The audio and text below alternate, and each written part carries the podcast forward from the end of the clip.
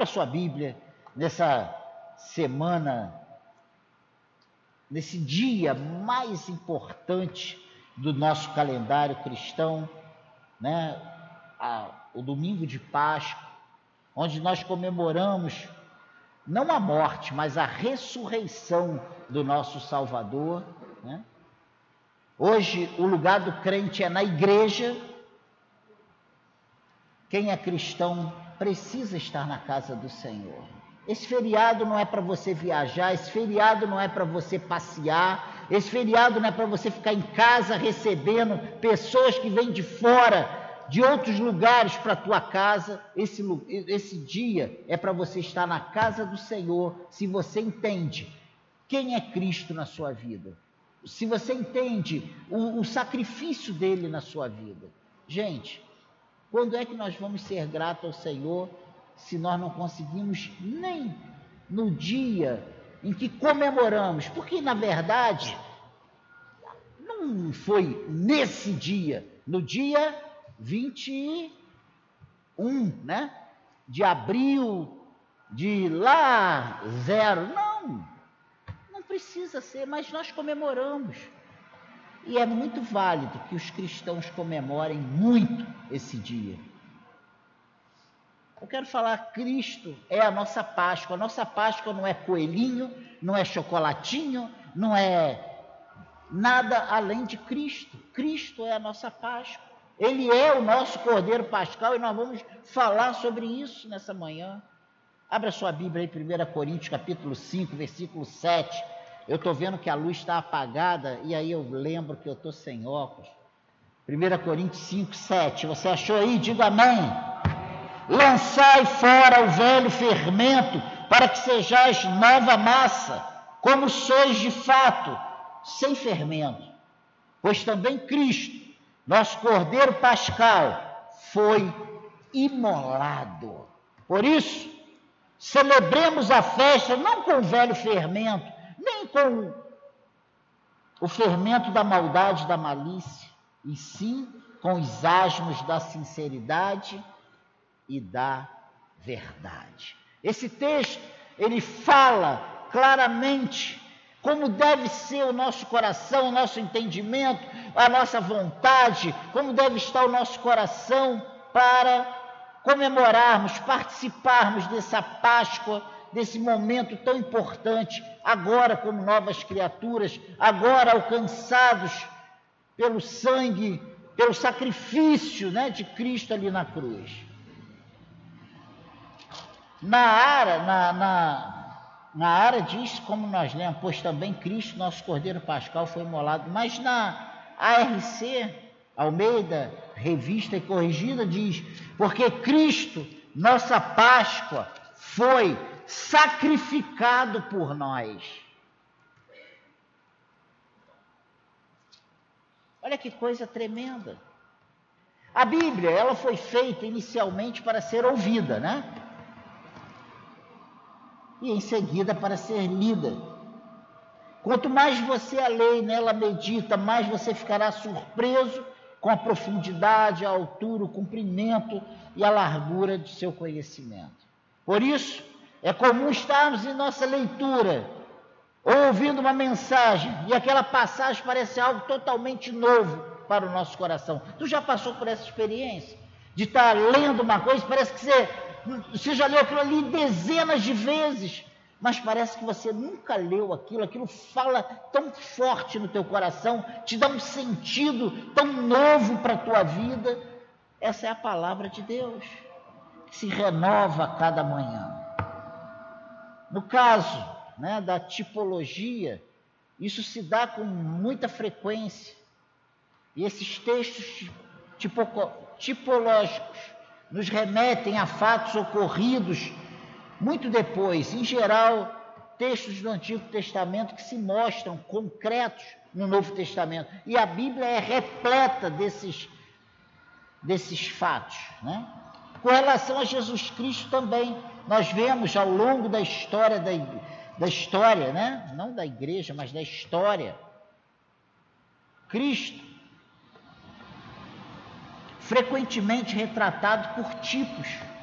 lá do Antigo Testamento, Davi, José, Melquisedeque, e por aí vai. Cada um desses personagens, personagens expressava sombras do Messias, apontava para Jesus. Uma das figuras mais profundas da tipologia de Cristo, no entanto, não é uma pessoa, é o Cordeiro, né? Porque ele, Cristo, é o nosso Cordeiro Pascal. Olha que coisa tremenda. Olha que coisa maravilhosa. Jesus tipificado por um cordeiro.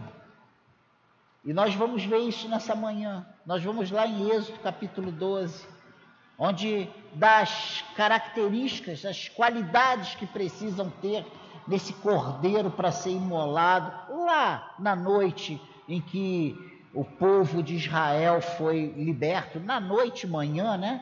Na manhã, no amanhecer daquela noite, quando o povo de Israel foi liberto do Egito com poder e grande glória. Israel estava no Egito, em cativeiro, a opressão era tão grande que o clamor e os gemidos do povo chegaram aos céus e Deus proveu a libertação através de Moisés. Deus é o que vinga seus escolhidos e ele finalmente interviu na história e fez com que o poderoso Faraó fosse derrotado por uma nação escrava e libertasse o povo de Deus. Lembram das dez pragas? E a décima praga era a morte do primogênito, mas antes que essa décima praga se cumprisse, Deus dá uma ordem clara para Moisés e nós vamos ver isso daqui a pouquinho. Nós precisamos voltar ao dia da nossa libertação do jugo do pecado, para entendermos melhor o que se passou com Israel naqueles dias. Você lembra? do seu encontro. Entre aspas, a gente sabe que não foi o Senhor que nos achou, nos encontrou, nos escolheu, nós cremos dessa forma. A minha pergunta é: você lembra? Como é que foi? Impactante para você? Você. Eu me lembro até hoje. E a minha esse encontro foi muito complicado, porque foi, foi um encontro para a minha vida, mas ela não aconteceu dali, eu fiquei na igreja. Eu, eu fiz umas coisas absurdas que eu não posso falar aqui, porque a experiência pessoal não é regra? Deus age de formas diferentes na sua morte, multiforme graça, né? E eu não tenho que pregar aqui, não, olha, você vai fazer isso, por quê? fez comigo, pode fazer com você de outra forma.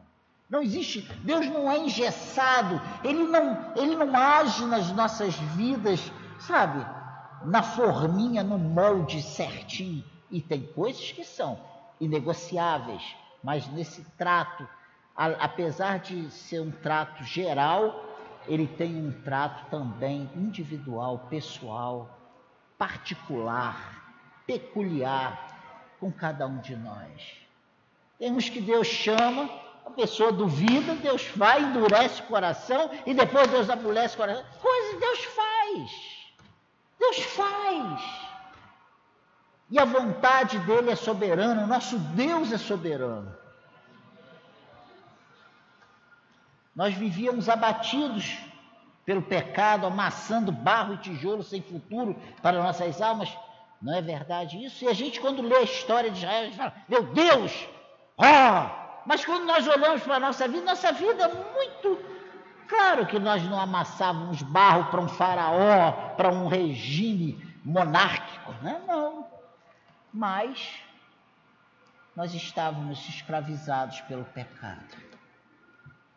Nós estávamos amassando barro para o inimigo, apanhando de nossos algozes espirituais até que Cristo nos comprou por preço elevado. Foi aí que uma nova vida nos, to nos tomou, regenerados que fomos pelo ato da cruz. Olha que coisa tremenda.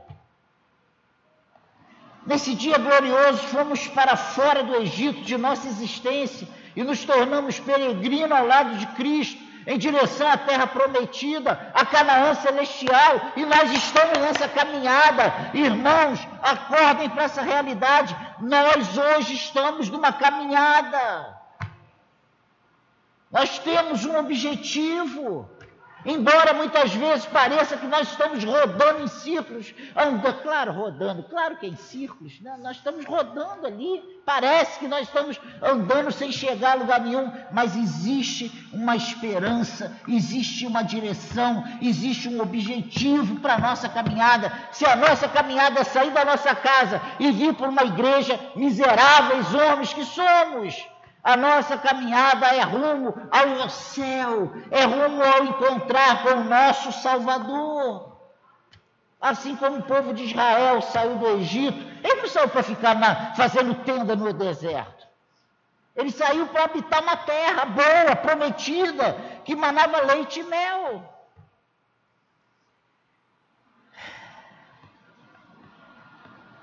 Foi aí que, né?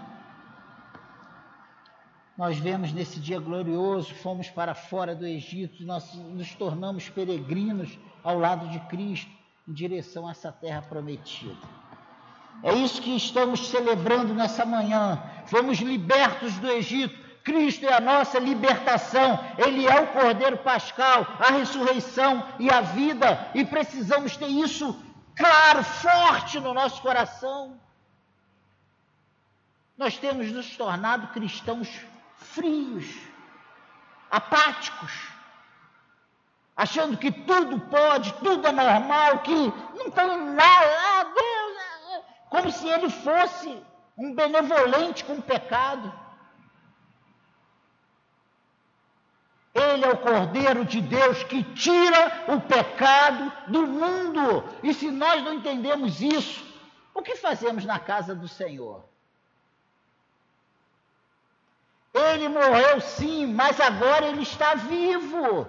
O nosso redentor vive. Nós não estamos aqui cultuando o Deus morto, nós cultuamos o Deus vivo. Essa mensagem não vai explorar a totalidade do significado da Páscoa cristã, mas apenas alguns pontos importantes. E nós vamos entender hoje pelo menos duas coisas. Primeiro, Jesus Cristo é tipificado, estou quase engasgando, tipificado como Cordeiro Pascal. E segundo, nós vamos também falar os, dos benefícios que há no sangue de Cristo. Essas duas coisas precisam estar muito claras em nosso coração. Jesus Cristo é tipificado como Cordeiro Pascal. Sempre teremos que nos lembrar que Jesus é o Cordeiro Santo de Deus, aquele que foi imolado para que os escolhidos de Deus pudessem gozar da salvação proposta desde antes da criação de qualquer elemento, lá nos tempos eternos. Ele já tinha olhado para nós, ele já tinha nos escolhido. Meu Deus, que coisa tremenda! E aí eu quero que você abra sua Bíblia lá em Êxodo, capítulo 12.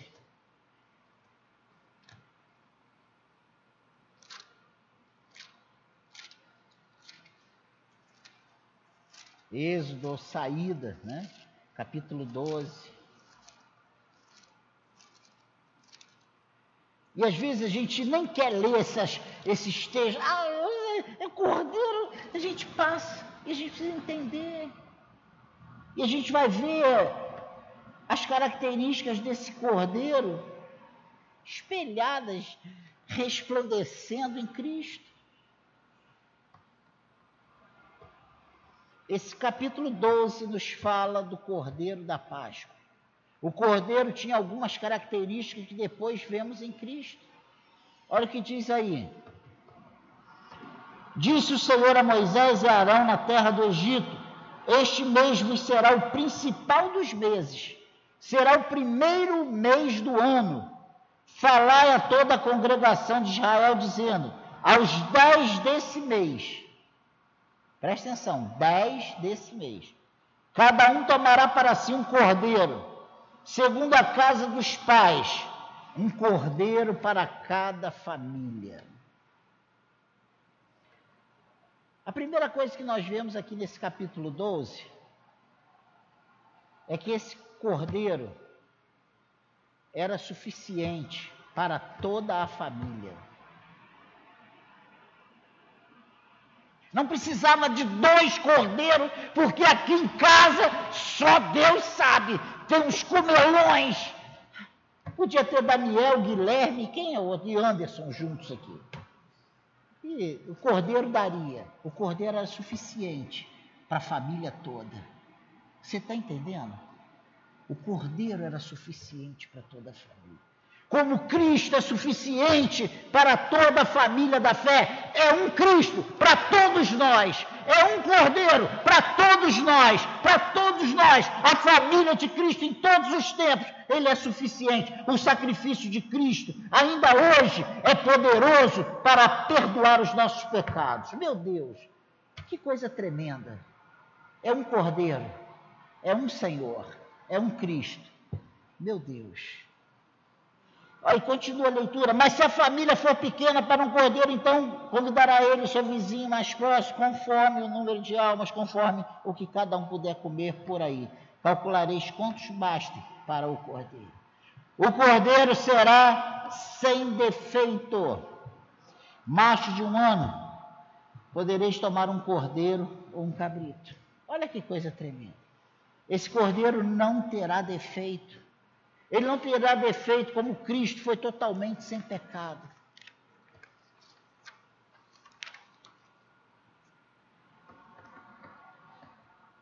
Nós vimos que tomaríamos um cordeiro segundo a casa dos pais, um cordeiro para cada família. Olha o versículo 6. E os guardarei, nós lembra, lembra que eu falei aos 10 desse mês? E os guardareis até o 14 dia deste, mês. Ou seja, você ia separar o cordeiro no dia 10 e ia imolar ele no dia 14, quatro dias. Ele ficava separado por quatro dias, como Cristo se separou da humanidade ao entrar triunfalmente em Jerusalém quatro dias antes de sua morte. Ele seria imolado ao entardecer e diz isso aqui no versículo 6: E o guardará até o décimo quarto dia do mês, e todo o ajuntamento da congregação de Israel o imolará no crepúsculo da tarde. Ele seria imolado ao entardecer, como Cristo expirou à tardinha. E vocês lembram que foi uma correria para pegar o corpo de Jesus e sepultar o corpo, porque a partir, se não me engano, das cinco da tarde começava o domingo e não poderia, não, começava o sábado e não podia fazer nada no sábado, não podia sepultar no sábado, e Jesus teria que ficar até domingo sem sepultar. Olha que coisa tremenda. O sangue do cordeiro seria a marca, né, de guarda sobre os hebreus, e se você vê isso aí no tomarão o sangue, versículo 7, e o porão em ambas as ombreiras e na verga da porta, nas casas em que o comerem. Olha o versículo 13, o que que diz? O sangue vos será por sinal nas casas em que estiverdes. Quando eu vir o sangue, passarei por vós, e não haverá entre vós praga destruidora, quando eu ferir a terra do Egito. Então, o sangue do Cordeiro seria a marca de guarda sobre os hebreus, como o sangue de Cristo nos marca para a eternidade. Meu Deus! Só uma, uma, um parêntese aqui. Tem muitas pessoas que acho que leem esse texto e entendem que pegam óleo e começam a ungir carro, ungir as portas, as janelas, para o mal não entrar. E isso aqui está falando de uma outra coisa. Não é o óleo na palavra de Deus é para ungir enfermos. Vamos acabar com essas crendices. Ah, o óleo santo. O óleo não é santo, é um óleo que a gente usa biblicamente para ungir o enfermo. Amém, igreja?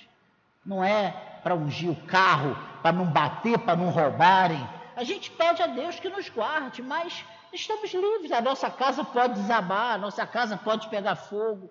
Tudo isso faz parte do contexto da nossa vida. Amém, igreja? Aqui estava falando de uma outra coisa. Esse sangue nas vergas das portas é o sangue que precisa ter no nosso coração. Aí sim nós precisamos ter essa marca no nosso coração. Hoje nós temos a marca de Cristo em nós. O sangue de Cristo está em nós. Amém? Mas ninguém aqui está ensanguentado. Amém? O sacrifício ficaria como memorial para o povo de Deus. Ele diz aqui no versículo 14: Este dia vos será por memorial, e o celebrareis com solenidade ao Senhor. Nas vossas gerações o celebrareis por estatuto perpétuo. E se tu for lá no 26, diz: Quando vossos filhos vos perguntar que rito é esse, respondereis: É o sacrifício da Páscoa do Senhor, que passou por por cima das casas dos filhos de Israel no Egito, quando feriu os egípcios e livrou as nossas casas. Então o povo se inclinou e adorou. Então o sacrifício ficaria como memorial para o povo de Deus, como a ceia do Senhor o é para o cristão. Jesus, na noite que foi traído, ele pegou o pão, ele deu aos discípulos. Esse é o meu corpo que é dado por vós. Depois ele pega o cálice e diz: Olha, esse é o meu sangue que é derramado por vós. Esse é o cálice da nova aliança no meu sangue. Fazer isso em memória de mim.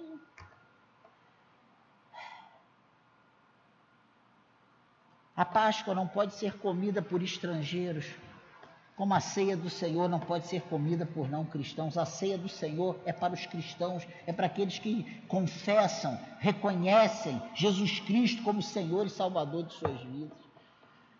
Mas o convertido, o estrangeiro, escravo, etc., poderá participar depois que se circuncidar, né?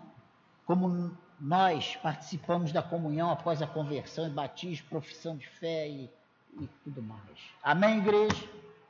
Então, você vê que nós temos aqui nesse Cordeiro Pascal muitas semelhanças com a obra de Cristo, com o que Cristo fez em nós.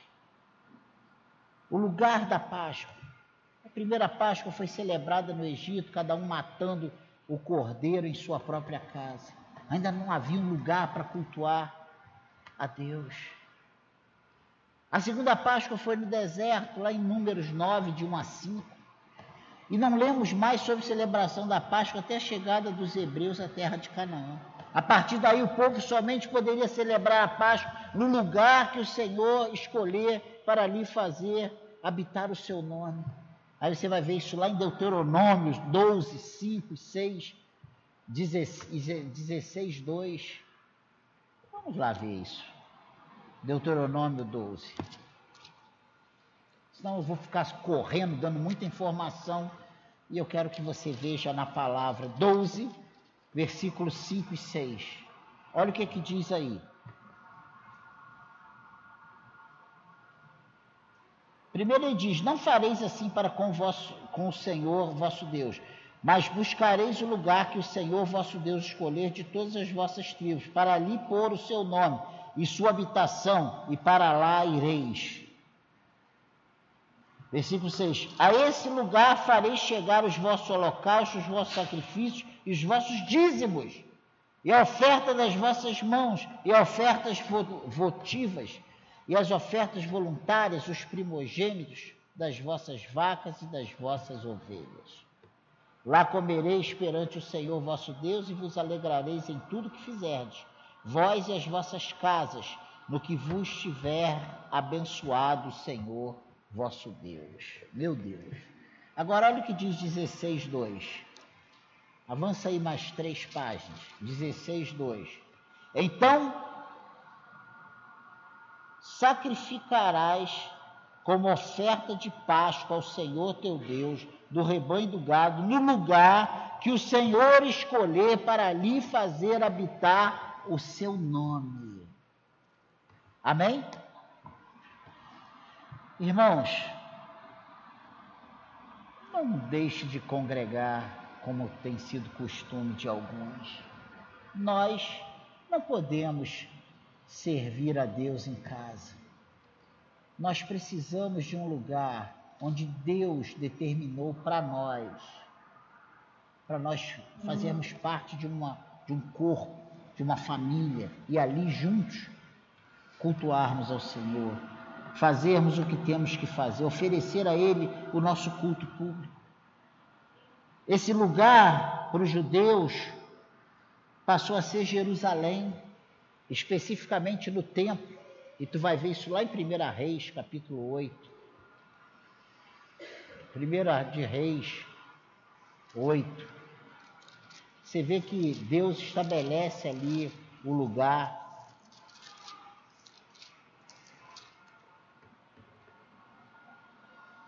E Salomão, depois de construir o templo, lembra que Davi queria construir o templo? Salomão, Deus não deixou, falou que seria Salomão. Davi prepara tudo, deixa ouro, prata, tudo em abundância. Salomão vem, constrói, e depois que ele constrói, ele faz o que? Ele traz a arca da aliança, que vivia numa tenda para ficar nesse local, nesse templo.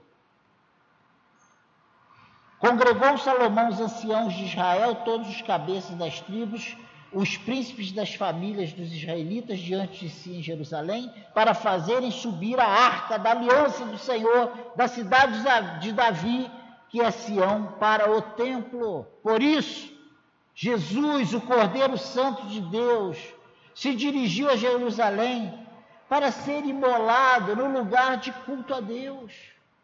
Pensa nisso. Existia todo um projeto, tudo apontando para o que ia acontecer. Aqueles, aqueles religiosos não viram porque os olhos estavam cegos para satisfazer as suas vontades. A forma da morte na Páscoa, primeiramente o cordeiro morto teria seu sangue todo derramado e colhido numa bacia, a gordura queimada no altar, num longo processo de assado, e todo cuidado para não quebrar sequer um osso. Depois de tudo, o cordeiro seria comido em família. Na crucificação, nós temos o sangue de Jesus totalmente derramado e colhido por nossas almas. A longa exposição de Jesus aos vitupérios lembra o longo tempo do cordeiro na brasa. Jesus foi preso à cruz por cravos, sem que seus ossos tenham sido quebrados. E depois da morte de Cristo, ele se torna o alimento de nossa existência. Ele diz claramente: Eu sou a verdadeira comida, o meu corpo é a verdadeira comida e o meu sangue é a verdadeira bebida. E para terminar, falando sobre os benefícios da morte de Cristo como aplicação e aplicação para as nossas vidas. Com a morte de Jesus, ganhamos o direito de uma Páscoa em nosso coração. O sangue de Jesus deve ser aspergido nos umbrais do nosso coração, lembrando ao inimigo que nos escravizava que agora somos libertos pelo Senhor para a sua glória. Você é liberto do, pelo Senhor para a glória do Senhor. Então, irmãos, você não é mais liberto do Senhor para viver glorificando o inimigo da sua alma. A Bíblia é muito clara. Se somos amigos de Deus, nós somos inimigos do mundo. Não tem como ser amigo do mundo e amigo de Deus. E nós precisamos nos posicionar. É coisas que cabem a nós entender e nos posicionar. Santificai-vos, alegrai-vos, enchei-vos, buscai. Ele diz: buscai e acharei, pedi e dá-se-vos-á. Gente, ah, pastor, em outro contexto, mas é coisas que nós precisamos fazer como servos. Depois que nós somos alcançados pelo Espírito Santo e, e, temos o entendimento de quem somos e quem é Jesus na nossa vida, e creio que todos nós aqui sabemos quem é Jesus, na nossa vida, o, o que Ele fez por nós. A partir daí, nós temos condições de nos posicionarmos. O mundo aí fora está cego. Ele não sabe quem é Jesus. Não entende nada, mas nós que temos ouvido, a Bíblia diz que a fé vem pelo ouvir, ouvir a pregação, a pregação da palavra de Deus, e nós temos ouvido a pregação da palavra de Deus, nós temos lido as Escrituras, conhecereis a verdade, a verdade vos libertará, e nós temos sabido quem é Cristo, qual foi a sua missão, a sua obra, qual é o projeto que ele tem para os seus filhos. Cabe agora a nós nos posicionarmos e declararmos: Senhor, eu sou teu. Senhor, eu quero ter intimidade contigo. Senhor, revele-se a mim. E nós precisamos pedir isso a Ele. Eu preciso disso para a minha vida e você precisa disso para a sua vida. Pense nisso. Não dá mais para a gente viver como se a igreja fosse uma faculdade, um colégio, sabe, um clube, que a gente vai lá e tal, e pega, que matéria legalzinha. Puxa, depois, quando eu tiver tempo, lá na frente, eu vou, vou guardar esses cadernos aqui, essas anotações, para depois eu, eu ver como é que é. Quando eu for dar uma aula, eu venho aqui e tenho uma base. Não! O reino de Deus é para ser vivido. O reino de Deus é para ser compreendido. O reino de Deus é para ser observado, praticado. Que é isso, pastor? É verdade. Nós temos, e nós temos ouvido isso aqui, Dudu falou isso, e Leandro refa, rebateu, rebateu não, reafirmou isso. Jeff e todo mundo que veio aqui falou sobre isso nesse mês de março. No mês de aniversário da igreja, eu pedi no Senhor, fala, foi o mês que você menos me ouviu, eu quase não preguei, tirei férias.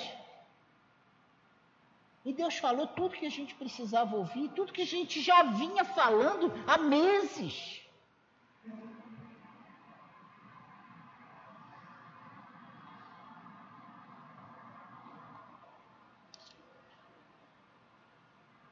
Com a morte de Jesus, nós ganhamos o direito de uma Páscoa em nosso coração. Por isso que eu falei que Páscoa não é chocolate.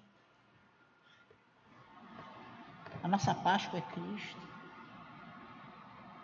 Esse sangue de Jesus ele deve ser aspergido nos umbrais do nosso coração e lembrar ao nosso inimigo que nós não temos mais pacto nenhum com Ele, Ele não tem mais autoridade nenhuma em nós, nós somos hoje propriedade do Senhor, mas como vamos afirmar isso para o nosso inimigo se o nosso coração está inclinado a fazer a sua vontade, a vontade de Satanás, se nós não temos prazer na casa de Deus, nós não temos prazer na obra de Deus, nós não temos prazer nas coisas de Deus, o nosso prazer está no mundo, o nosso deleite está no mundo. A gente vem para a igreja não consegue desligar o celular, não consegue sair da internet, não consegue parar de ver as mensagens que toda hora vem. E ué, nada mais importante do que o Senhor Jesus Cristo.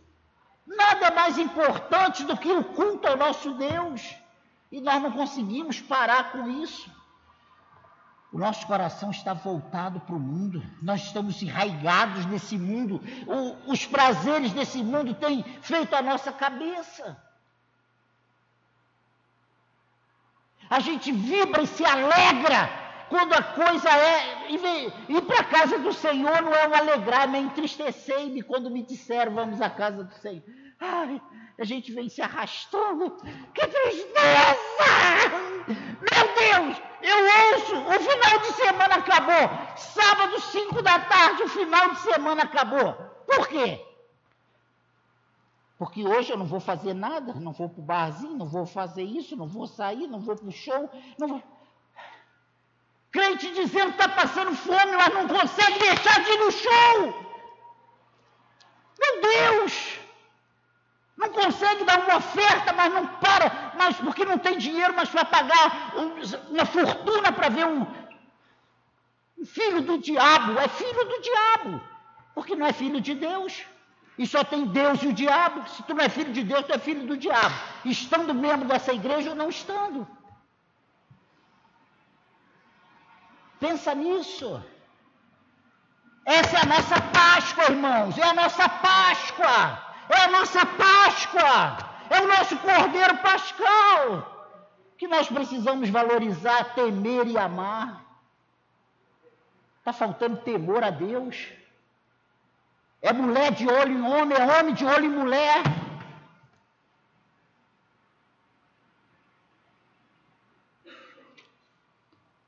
E o pecado tem cada vez ganhando, tem ganho mais espaço nas nossas vidas.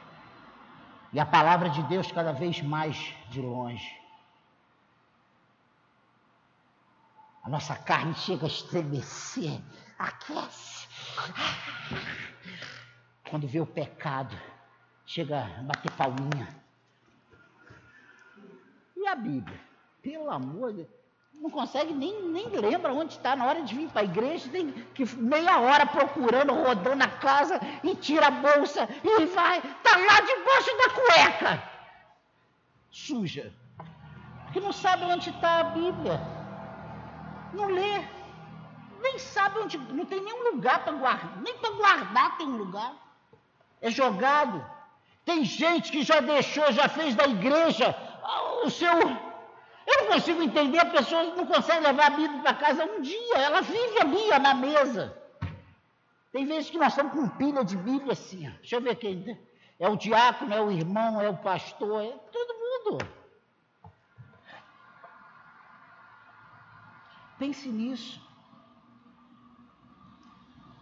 Comemos o cordeiro do sacrifício que alimenta nossa alma e nos faz lembrar dos tempos de escravidão. E quando, enquanto olhamos para o autor e consumador da nossa fé, que nos, nos deu a si próprio.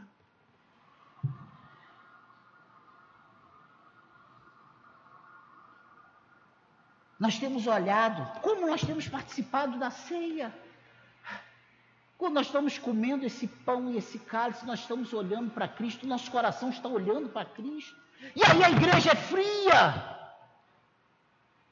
E aí a igreja nada acontece. Tem acontecido milagres, sim. Tem acontecido milagres, sim. Tem pessoas que estavam mortas e agora estão com vida. E não há milagre maior do que a vida de Deus em nós. Não há milagre maior em nós do que ter força para levantar, ter amor para amar o Senhor. Gente, isso é um verdadeiro milagre que nós podemos desfrutar. É a alegria de saber que nós somos do Senhor. É vontade de matar a nossa carne e falar: Eu sou do Senhor. Você entende isso? Pensa nisso. Olha o que diz Hebreus 12. Vai lá em Hebreus, capítulo 12, versículo 1 e 2.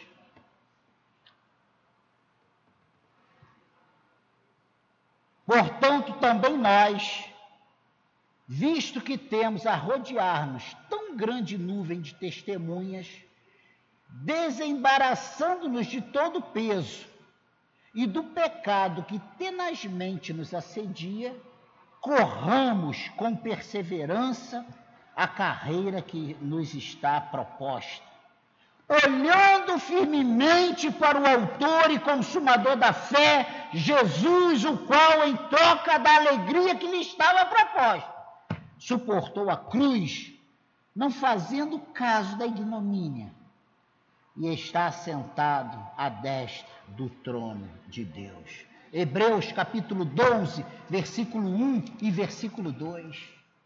Olha o que ele diz. Desembaraçando de todo o peso e do pecado. O pecado vai sempre nos assediar. A luta contra a nossa carne vai sempre acontecer. Às vezes nós queremos que isso acabe, não vai acabar, só vai acabar quando você morrer. Vontade de fazer as coisas que a tua carne deseja, você só vai deixar de ter quando você morrer. Ah, não, mas eu, se eu, eu não sou de Deus, eu sinto vontade. Eu também sinto. Que que não sente vontade de satisfazer sua carne? Em, em muitos aspectos. Todos nós sentimos. Porque nós estamos vivos. Irmãos, isso é uma prova que nós estamos vivos. E a Bíblia é muito clara. Esse pecado, ele nos assedia. E não é de coisa de hoje, não. Portanto, também nós, visto que temos a rodear-nos tão grande nuvem de testemunhas, desembaraçando-nos de todo o peso e do pecado que tenazmente nos assedia, corramos com perseverança a carreira que nos está proposta. O que é correr com perseverança? É não desistir, é não esmorecer, é não desanimar, é não ficar pelo caminho, é continuar, é com choro. A Bíblia diz que aquele que anda caminhando, chorando e semeando, voltará trazendo com feixes, com alegria os seus feixes. O fruto, o fruto vem. Não desista, você não pode parar, porque você foi alcançado pelo Cordeiro Pascal. O sangue de Jesus Cristo está sobre você. Não pare, não desista, não desanime, continue na sua caminhada. Não deixe que a voz do inimigo seja maior do que a voz de Deus na sua vida. Não deixe que a sua carne fale mais alto do que a voz do Espírito Santo, que diz: Eu sou, você é meu, você é minha, você é meu, eu morri na cruz por você, eu te amo. Foi pago um alto preço por você. Você leva a marca do meu sangue. E quando o inimigo vem para questionar a tua vida, Jesus, o nosso justificador, Jesus, sabe, aquele que, sabe, intercede, o nosso intercessor, ele olha e fala assim: olha ali, mas aquele ali é meu, eu paguei por ele, o meu sangue está sobre ele. Você entende isso, igreja? Você entende isso? Quando você está lá no show, quando você está bebendo, quando você está se esbaldando de dançar, você está servindo a Satanás e você está desonrando a Deus. Essa é a realidade. Não entre nessa que você vai ver muito diácono, muito pastor, muitas igrejas dizendo que pode, mas não pode. Se você é filho de Deus, você precisa se santificar. Sem a santificação, ninguém verá o Senhor. E essa mensagem não enche igreja.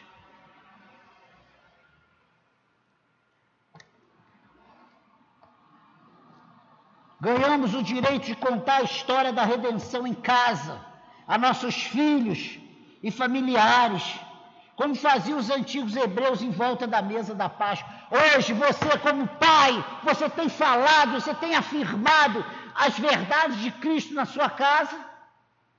Você tem ensinado seus filhos? Ah, mas eles já são maiores. Enquanto ele estiver comendo do seu feijão, ele é obrigado a ouvir o que você tem a falar. Eles podem até desobedecer. Eles podem até fazer o diferente. Mas você não pode ser negligente e ficar calado e deixar eles errarem por conta própria. Na minha casa não fica. Eu falo que está errado e está errado como tem que ser.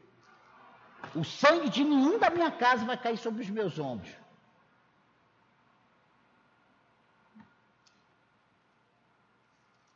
E a briga lá em casa é porque eu falo demais.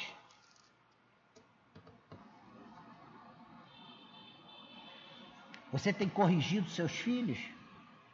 Você tem ensinado?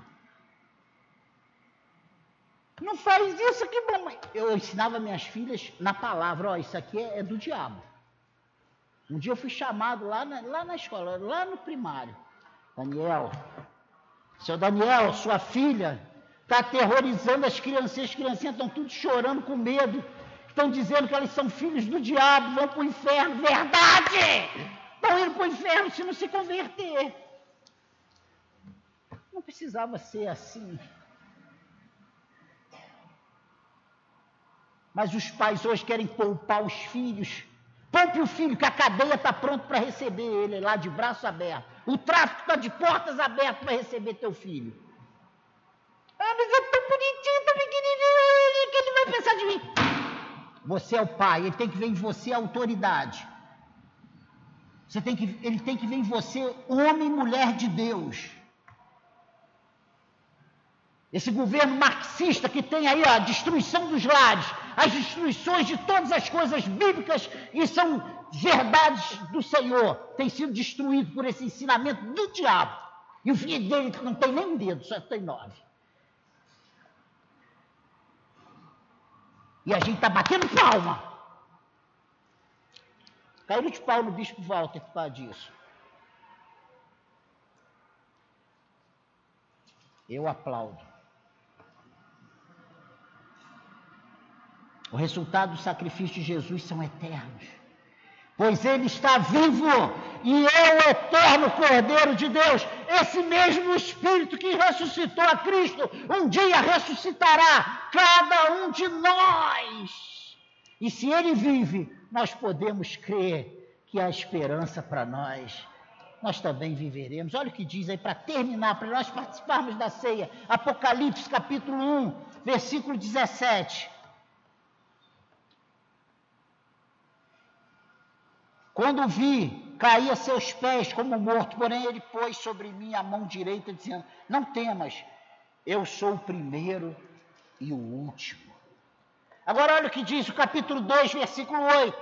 Ao anjo da, da igreja em Esmirna escreve: Estas coisas diz o primeiro e o último, que esteve morto e tornou a viver. Glória a Deus! Nós servimos a um Deus é um Senhor que tem proposto para nós vida e vida em abundância. Você pode dar glória a Deus por isso? Dar glória a Deus aqui é difícil. Mas logo mais, quando o Flamengo for campeão, todo mundo vai gritar, sair na rua buzinando. Ah! Mas aqui para dar um glória a Deus, meu irmão, é glória. Parece, sabe, que você vai levar um tiro. Você vai levar um tiro lá fora. Quando os marginais descer, tudo morro para comemorar. Uma metade, que a outra metade é preto e branco. Pensa nisso. Nós temos sido, a gente, nós temos sido muito acanhados.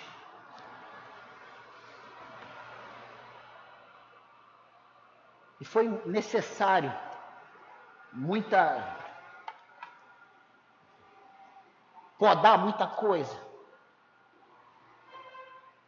mas hoje nós temos entendimento suficiente para ter liberdade de glorificar o nome do Senhor. Nós temos hoje entendimento suficiente para prestar um culto verdadeiro ao Senhor. Nós temos liberdade suficiente para levantar as nossas mãos, para bater palma, para abrir a nossa boca e dar honra e glória ao nome do Senhor, porque Ele vive, Ele merece. Amém, igreja? A secade se tornou, foi necessário. Muita coisa, tudo que foi feito foi necessário. Mas hoje nós temos um entendimento para honrar o Senhor e prestar o culto que ele merece ser prestado nesta igreja.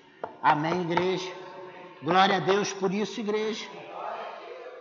O culto ao Senhor precisa ter decência e ordem, mas precisa ter liberdade.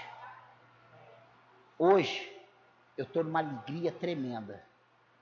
Eu estou muito feliz, porque o meu redentor vive. A morte não teve domínio sobre o meu Senhor. O sacrifício dele nos alcançou e nós estamos aqui hoje livres. Você, secadiano, é livre para glorificar o nome do Senhor. Você é livre para dizer, Satanás, eu não quero mais prestar os meus membros a teu serviço. A partir de hoje, o meu corpo, as minhas mãos, as minhas pernas, a minha boca, a minha mente, o meu coração vai ser culto exclusivamente ao Deus dos céus e o Deus que habita no meu coração. Porque Ele é Deus de longe e Ele é Deus de perto. Ele está bem dentro de nós. Ele habita em você. Ele fez de você morada do Altíssimo. Ele, ele fez você templo do Espírito Santo e Ele te ama. Acredite nisso, você é amado do Senhor. Você é amado do Senhor pode as circunstâncias, pode as pessoas, pode do mundo inteiro dizer que você não presta, que ninguém te ama, mas eu tenho uma verdade bíblica para te dizer: Jesus te ama, você é importante para o Senhor.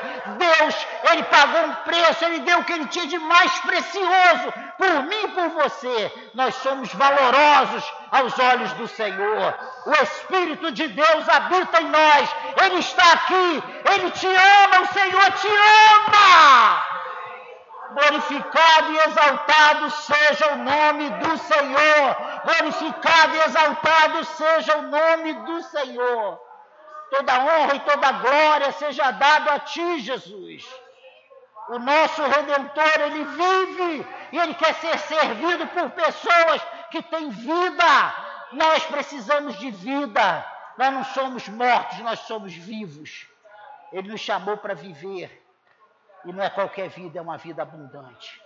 Vamos curvar nossa cabeça, vamos chamar os irmãos para servir a ceia. Vamos servir a ceia do Senhor. Vamos comer o nosso cordeiro pascal. Vamos participar da nossa Páscoa. Fazemos isso nos lembrando do que ele fez por nós lá na cruz do Calvário. Fazemos isso nos lembrando do que ele fez por nós lá na cruz. O nosso redentor vive.